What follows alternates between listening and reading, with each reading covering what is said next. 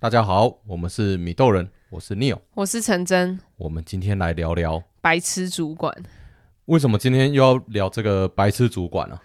呃，因为其实我必须说，百分之七十的人离职都是因为主管这个因素，所以才会离职。这么多？因为其实主管，尤其是直属主管，你跟他共事的时间非常长。比如说，好，你一天工时，正常来讲话，应该一天工时十个小时嘛。嗯。因为有些人还会加班，基本上你应该会有三分之二的时间会跟你的主管耗在一起。也就是说，你一天有大概快要六个小时的时间会跟他耗在一起。那你一年应该要工作个两百天嘛？嗯。那就一千两百个小时，那这样还得了？你跟你直属主管在一起的时间，比跟在呃跟家人在一起的时间还长。我以前也有当过主管，可是我觉得阵痛期最大的时候就是从人员晋升主管的那段时间，阵痛期很大。为什么？因为从人员晋升到主管啊，人员的时候就会觉得说，哎，我要拼命做事嘛，可能呃赶快把专案做完哦，嗯、然后会觉得说，哎，我要拼命去升绩效，然后我要拼命拼命做什么做什么。因为我那时候做人员的时候，绩效好才有机会晋升到主管。那晋升到主管以后呢，会变成说，我一直把我之前做人员的心态，然后我也施加给下面的人。可是不是每个人都是 top sales 啊？对，这个就就是我之前有讲过的，就 Michael Jordan，你叫 Michael Jordan 去当一个球队的总教练，那是一件很可怕的事啊。嗯、Michael Jordan 说：“哎、欸，我可以这样飞，可以这样灌篮，为什么你们都不行？”有些业务主管，他假如说管理能力强，他不一定是 top sales。对，就是你的业务能力跟你的管理能力是两回事。对，这完全不一样的事情。所以我我能理解，就是说。有些主管会逼死人，尤其是刚上任，所谓的呃新官上任三把火。对对对对，这个会逼死人，因为那个新官他可能本身能力就很强，所以他被拔擢上来当主管，那这个状况下就会烧到下面的人。对，但你你讲这个是能力强的主管，但假如是能力不强主管，嗯、其实有时候反而会。更让人痛苦，因为你能力强，有时候我们会自我催眠，就说好，可能是我自己不够好，那我把自己调整到呃好的状态，或者是诶，至少这老板是有值得学习的地方，那我跟他学，就算很痛苦，但还是撑得下去。但有时候有些是。这种主管就很烂，然后烂到说天哪，浪费我的时间，然后也不知道他在干嘛。我以前曾经遇过的主管是会职场霸凌，职场霸凌通常都怎么霸凌？其实这也是我到后来要离职的时候，我上网去查，因为其实那时候身边很多人跟我说，哎，你这个是职场霸凌，你已经被霸凌，然后我还不知道啊，天哪，我已经被霸凌那么久，我都没感觉，原来这是霸凌啊。对，然后结果我就去 Google 查一下职场霸凌会发生什么事情。然后查完以后几乎全中诶，就是第一个他会在公共场合大声对你咆哮，嗯，然后再来的话他会去 diss 你，他会说你能力不足，然后疯狂批评你，但其实也没有要教你的意思，就纯粹 diss 你而已，就这样，就骂你骂爽的啦。哦，对，然后再来的话就是。他不会去教你，然后甚至他可能会去抢你的功劳，大概就这这几样事情。然后那时候我印象很深刻的是，因为我觉得，哎，我的状态都不错，我工作表现非常的好，为什么我还会被讨厌？嗯，然后后来就有同事跟我说，问题不是在于你啦，是因为他一天到晚跟老公吵架，他把气出在你身上。他已经是公私不分了啊。对啊，所以那时候就会变成说很辛苦，因为我。没做错事，可是我还是被骂，嗯，而且骂的那个音量就是真的是整间办公室都听得到，嗯。但是因为我我常常就是我神经比较大条，所以我其实在他底下留了非常的久。哇哦！其实有些人可能半天就走了，然后我算是留非常的久，嗯的状态。嗯，那那时候大家都说：“天哪，Emilia，你你的那个 EQ 真的超高。”我说：“没有啊，我个性非常火爆，欸，诶。后来我才发现，那是因为我我不知道自己被霸凌。但我在刚开始被霸凌的时候，其实我情绪很低落，嗯、就是我是一个很会去排解自己压力的人。但那时候的状态是我晚上睡觉我都会做噩梦，然后我会觉得压力很大，很可怕，去上班很可怕。嗯，这边我问一下哦，你那个主管是女生吧？女生啊？你知道我在职场的时候啊，我最怕遇到我的上司是女主管。为什么？因为我普遍都认为女生比较感性，所以她们很容易受到情绪的波动，然后造成在职场上的氛围会变得很奇怪。就像我以前曾经也有遇过一任主管，她是女生，然后她没有结婚，大概那时候她四十几岁，但是有男朋友，但是会跟男朋友吵架。那他也是会把气出在你身上，对，不是出在我身上，出在公司所有人身上，对对，出在所有人身上。那我们大概就知道，哦，可能前一天晚上就过得不美满，嗯，他过得不美满，然后变成我们隔天就很痛苦。我觉得公司不分是一件很糟糕的事情。如果说这个主管他是一个很很感性，很容易受到情绪波动，然后会影响到公事上的这个。呃，上班的氛围，这是一件蛮蛮危险、蛮可怕的事情。对啊，而且有时候他管理人的方式可能会用情绪勒索。对对，很会。当初要离开的时候，他也是情绪勒索我。但我这这个人这辈子最痛恨就是情绪勒索。嗯。然后所以我就直接不管他，我说那是你自己的事情，跟我没关系。哦，那他当下应该气死啊！气死了。对啊，可是我会觉得我不是你的谁，我管你那么多。嗯，职场霸凌哦，状况我觉得呃很多啦。我现在自我忏悔一下，其实我曾经也有对过一个人职场霸凌，我就摆明了霸凌他。你怎样霸凌？哎、欸，因为他是一个让我很很难过、很很刺心的一个人。就说他当初哈，因为跟前女友的一些房地产上的纠纷，然后我介绍律师、介绍代书给他，帮他。把事情都处理好，然后也让他顺顺利拿回房子。他后来因为某一个年度他的表现比较不好，那我不得不给他乙等。乙等会怎样吗？就没有年终奖金啊，就等于是。可是你们年终奖金多少？哎、欸，那时候景气好，应该至少都一个月到两个月。可是月薪你们呃，就房地产的月薪应该也没多高啊。呃，行政的还算高哦。哎、欸，反正一到两个月啦，那你少说也是五万到十万就不见了嘛。然后就十万块，反正就大概五万十万，他就不见了。那他后来那一年度因为是乙等，所以没有年终奖金。然后可能啊，可能挟怨报复，他就是去写董事长信箱，然后就说我这个呃做人力分数的考核是随意乱打，然后反正写到董事长信箱，然后又好像投诉到劳劳工局还是什么吧，然后就说什么这主管有问题，然后结果变成。呃，人资，然后还有董事长的特助也来找我。当然，你也知道，就是主管总是会比员工有一些礼遇嘛。这些董事长、特助或者人资的主管，就是说，哎，这个 Neil Neil 经理啊，那这发生什么事哦？你可能要稍微解释一下。那我就照我的方式解释给他们听，他们也认同。也认可。后来这件事变成，其实是那个员工根本打不赢我，那我就平安下车嘛。那劳工局那边也接受到回复啊，就说，哎，这个本来就公司的制度，劳工局对我们公司没有任何的意见，然后公司对我也没有任何意见，但是那个人还是在我单位里面。那他真的很笨哎，他就黑掉啦。所以我每次开会我都定他的绩效啊，定很凶，我就故意。Diss 他，可是我不是因为说自己没有能力，嗯、我是对他的标准全部拉高。别的呃专员可能只要做到六十分、七十分我就给过，但是他呢，我就要求到九十分、一百分，因为这本来也是我职责，我盯你们是我职责，那标准的高低也是我自己决定的。嗯，那你要弄我，那我当然就公事公办啊。你跟我好来好去，我就跟你好来好去。可是你对我这样，我就对你公事公办。后来他怎么办？离职。后来被我弄了，哦，也半年呢。他也撑了半年，嗯、我觉得他也真的蛮强的。最后他当然也是离职啊。嗯、但是讲白一点，我就是刻意职场霸凌他。然后呢，开会的时候我就故意叫他起来报告。他报告什么，我就是刁爆他。嗯，因为根本没有人可以达到主管心目中的百分之百啦，不可能。对，因为连我是主管，我自己要做，都不一定自己做得到。对，我要做到我心目中的百分之百，我也不可能。可是我就是要刁他。嗯、那我又说没关系啊，你不爽，你可以再写董事长信箱。我这些所有要求都是合情合理，绝对符合公司的规范。因为我们的呃 KPI 设定出来，你没达到就这样子，你进度一拖延就是我就刁爆你啊。可是我觉得他会在还在你单位的时候就去申诉，他也是一个很不聪明的人。我也觉得很莫名其妙，而且重点是他前面哦，前面发生那个事情是我花了很多人脉心力去帮他解决。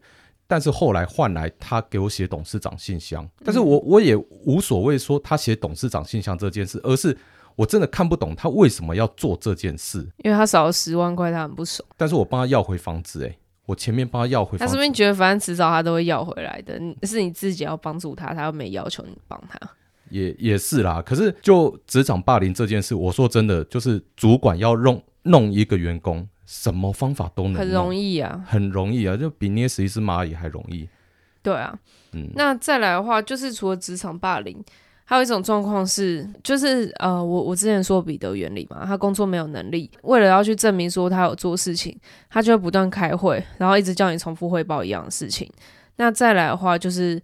假如说，哎、欸，你真的有做到什么功劳，或者你有一些很好的想法，他会抢过来变成他的。再来就是遇到事情的时候，他会推责任，嗯、他他可能就把锅甩到你身上，叫你背。哎、欸，这个不是所谓的人在江湖飘，哪有不挨刀？对啊，可是你也不能一直挨刀啊。呃，多挨几刀就死掉了。对啊，嗯、因为其实照理来说，这个主管应该是要够能够去谈，能够去帮底下的员工去挨这些刀才对。就是你应该是要去扛责任，而不是你一直在骂底下的人。嗯，这个很多主管都会犯这种错。在工作上，我有看过那种不是主管，他可能只是 mentor，就是只是教呃新人。那个新人其实也不是汇报给他，可他对新人态度又非常差。然后小组长啊，对，但问题是，他根本也没挂名说是主管，然后他就对新人态度非常差，然后在那里说啊，我不是教过你吗？为什么你这个不会？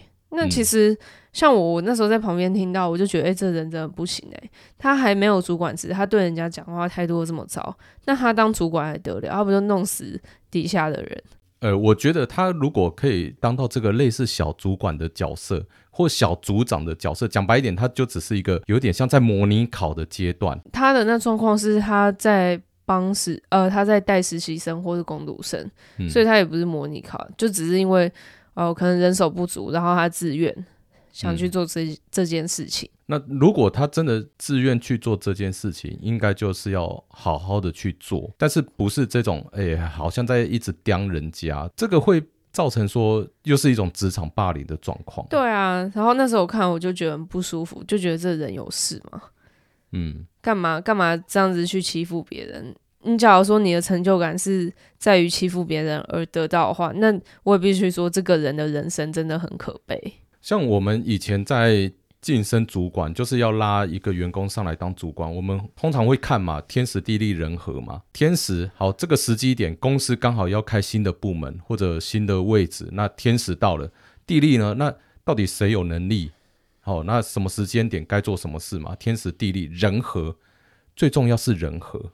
你人不和的话，你一定被弄啊！你这个这个人吼，你就算多有能力，可是你跟你的你的周遭同事不好，跟你的下面的助理不好，那你上来当主管，一定是一个不好的主管。我们以前在看，就是天时地利人和，所以很多主管为什么都卡在基层主管上不去的原因，很大部分就是卡在这边。哎、可是我觉得他卡在这边好处，至少这间公司还不错，不会说硬把他升上去。因为硬把硬把他升上去，反而是一个悲剧。公司都有它的制度存在啦，那就是如果大家想要想要晋升主管的话，就是天时地利最重要，人和要做好。对，哦，那如果现在已经是一个小主管，但是呢，想要想说，诶，自己为什么不能晋升中阶或高阶主管？那事出必有因，自己要好好检讨问题在哪。啊、那再来还有第三种可怕的主管是缅怀过去。就是会一直说哦，想当年哦，我当业务的时候多厉害多厉害，我我业绩都多好多好，就一一直在想当年，那听人就很烦啊，就很像那种老兵退伍，一直讲一直讲，都已经一脚一只入棺材了，还在讲，还在讲说，哎、欸，当年二次大战如何啊？啊，你们没打过仗，啊、你们不懂啊。对啊，可是问题是现在时代说不定跟他还是当基层时代是完全不一样的状态，然后他可能也不在第一线了，然后还在那里一直嘴，然后说一定就是你不够努力，你做不够多陌生开发，都是你的问题之类的。我认为啦，在业务单位很容易发生这种事情，因为业务单位看数据是又快又准确嘛，这这很简单嘛，那他当然可以拿他以前的绩效来看。就说，哎、欸，我过去啊，可能一个月我可以赚进五百万，帮公司赚五百万，为什么你们现在只能赚五十万？这当然有差啊，市场不一样，竞争者不一样，时代不一样，这所有东西景气不一样，对，什么东西就都不一样。但是他还是会缅怀过去啊。对啊，我记得以前很有趣哦，就是我两三年前我就开始用 LinkedIn，然后那时候我被骂得非常的凶，因为他们觉得我不是打电话去陌生开发。可是对我来讲的话，我觉得 LinkedIn 比较好用，因为会在上面的人肯定是对于找工作有兴趣嘛。至少出发点是说他想找工作，可能想找工作，但是电话陌生开发是根本连想都还没想，你要一直打一直打。对，然后那时候我就被骂得非常凶，嗯，然后就说我这个叫做投机取巧，然后不是扎实的业务方法。然后就说我这个做事就是有问题，那我还不如退去做 researcher。researcher 的意思就是有点像攻读生的概念了。嗯，然后那时候我就觉得很挫折啊，哎，怎么这样子？但很有趣的是，后来大概两年后，公司改变方向，大力推广 LinkedIn，使用 LinkedIn。然后那时候还还有一些人就是说，哦，不懂的都跑来问陈真啊，陈真最会用了。然后我想说，我两年前是被骂的要死，骂到说叫我干脆直接滚蛋。这个真的就是时代不一样啊！而你上面那个主管，他的脑袋不够快，他就只会用过去的方法一直带下面的人。那还好，啊、还好你是懂得变通的人，很早就往前跑。对啊，不然我们就吃土。缅怀过去的主管，我觉得他缅怀过去就就算了，重点是他还一直要别人用他过去方式做事，那才是最可怕的。我说真的啊，到处都是啦。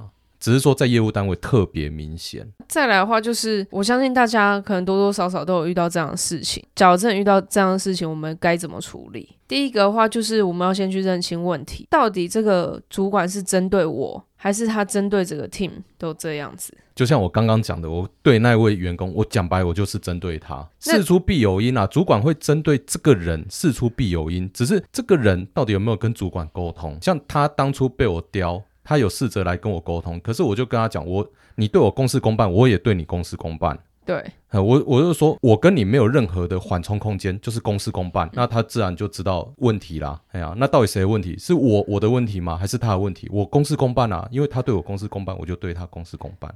因为像我以前遇到的那状况，他是不只是对我，只是对我会特别严重，因为我跟他的。距离可能更近，然后再加上我个性，我我不是一个会去反击的人，嗯，就是因为我我也没有很在乎他，所以我也不会直接去抢他，我干嘛？那他就觉得，哎，柿子挑软的吃。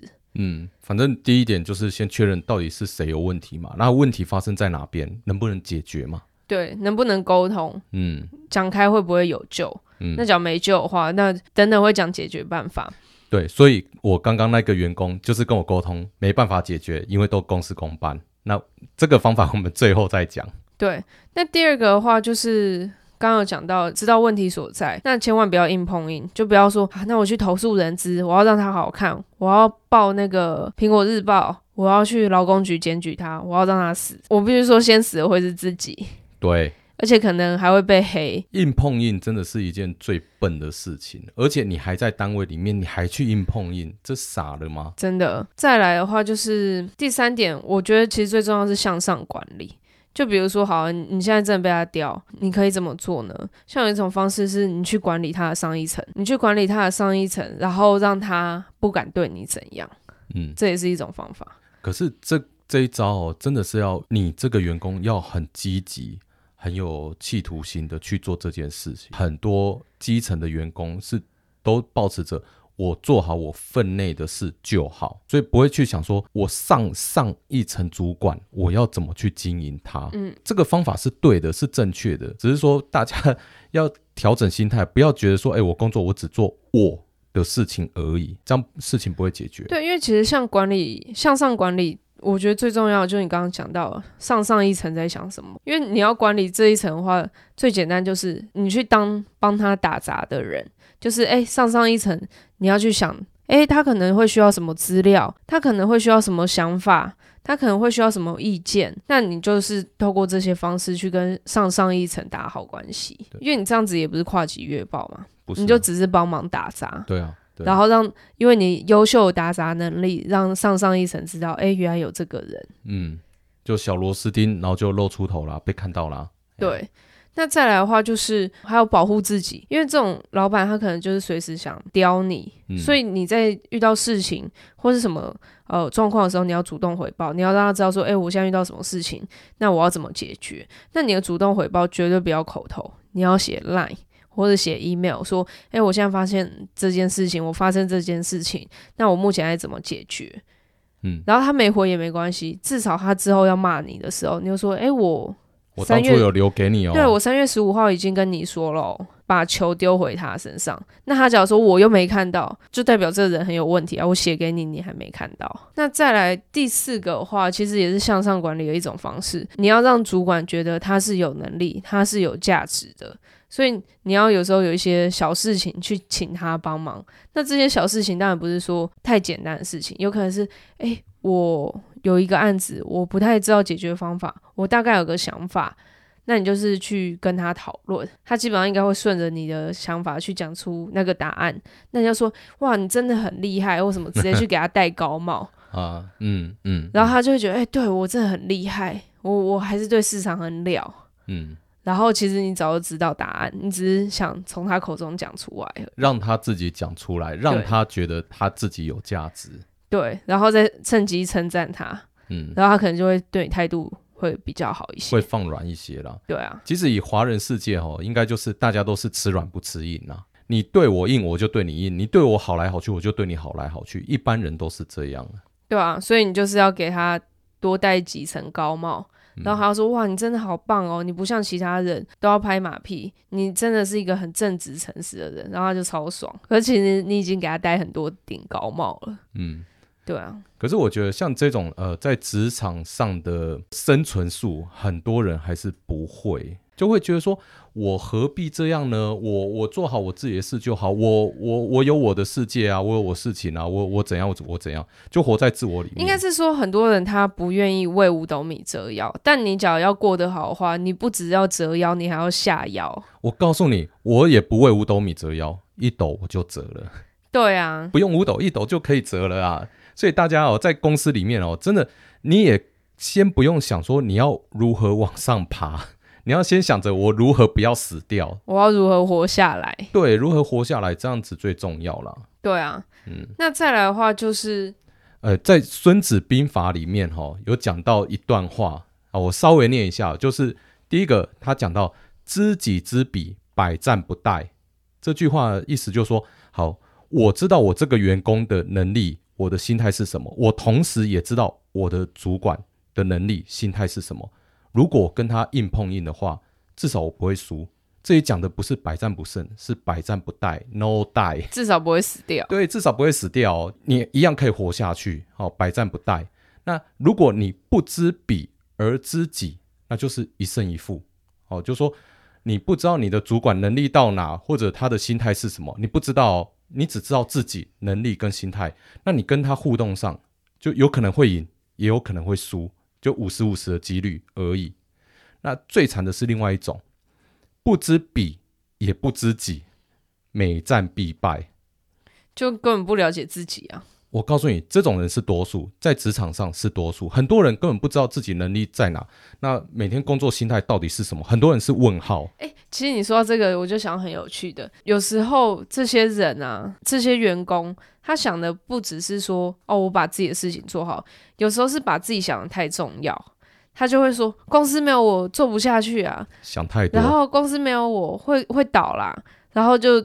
开始自己在那里自我膨胀了，对对，然后就觉得说，哎、欸，自己是有能力直接跟主管互呛，然后互互相伤害，然后最后反而自己直接被打入冷宫。其实当当员工哈，如果是领薪水的话，就没有所谓不被取代这件事，不可能。你只要有领薪水，代表你是有价格的，有价格这件事就是有可以被取代的时候。因为我我其实刚刚的故事就是我以前有遇过一个 top sales。他非常的厉害，他业绩非常好，是公司第一名。因为其实其实他也被主管欺负嘛，后来他就很生气，他就直接跟主管互呛，然后甚至可能有点要公司表态。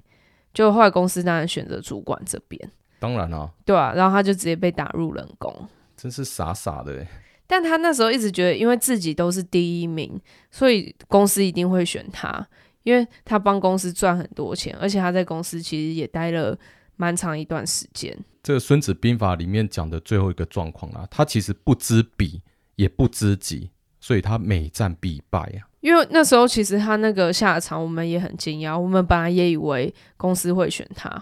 真的，没有人是可以不被取代，不可能。有领薪水就是有价格，有价格就是可以被取代。我觉得我们前面讲这么多，真的还有最后一个大绝招。如果真的这些什么白痴主管啊，你被霸凌啊，然后什么沟通什么技巧都用上了，最后一个绝招，走为上策啊。对啊，就走为上策啊。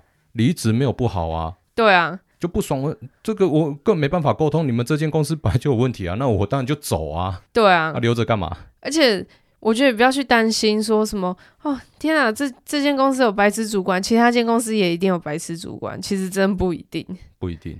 对啊。嗯虽然白痴很多啊，但也不是每间都有白痴。我不晓得你有没有听过一句话哈，就是树多必有枯枝，嗯，人多必有白痴，嗯，哎，虽然人多的地方白痴多，可是我说真的，也不是你每次都会遇到白痴，真的没办法沟通事情，你该做都已经做了，还是没办法解决，就走吧。对啊，没必要就是把自己留在那情绪里面。可是很多人不敢走，其中还有一个原因是觉得说啊，我走了是不是我认输了？可是我觉得没有所谓什么什么输跟赢，这是你选择一个最适合自己的抉择。我觉得真正赢的方式是你到新的环境，你做的比现在还要好，你做的比你现在的主管还要好，那你就是直接赢他，吊打他了。对啊，就这样子而已啊。反正反正我们讲到最后就是这一招，走为上策就是我们的最后招式。对啊，那要走的话就是联络我啦。嗯。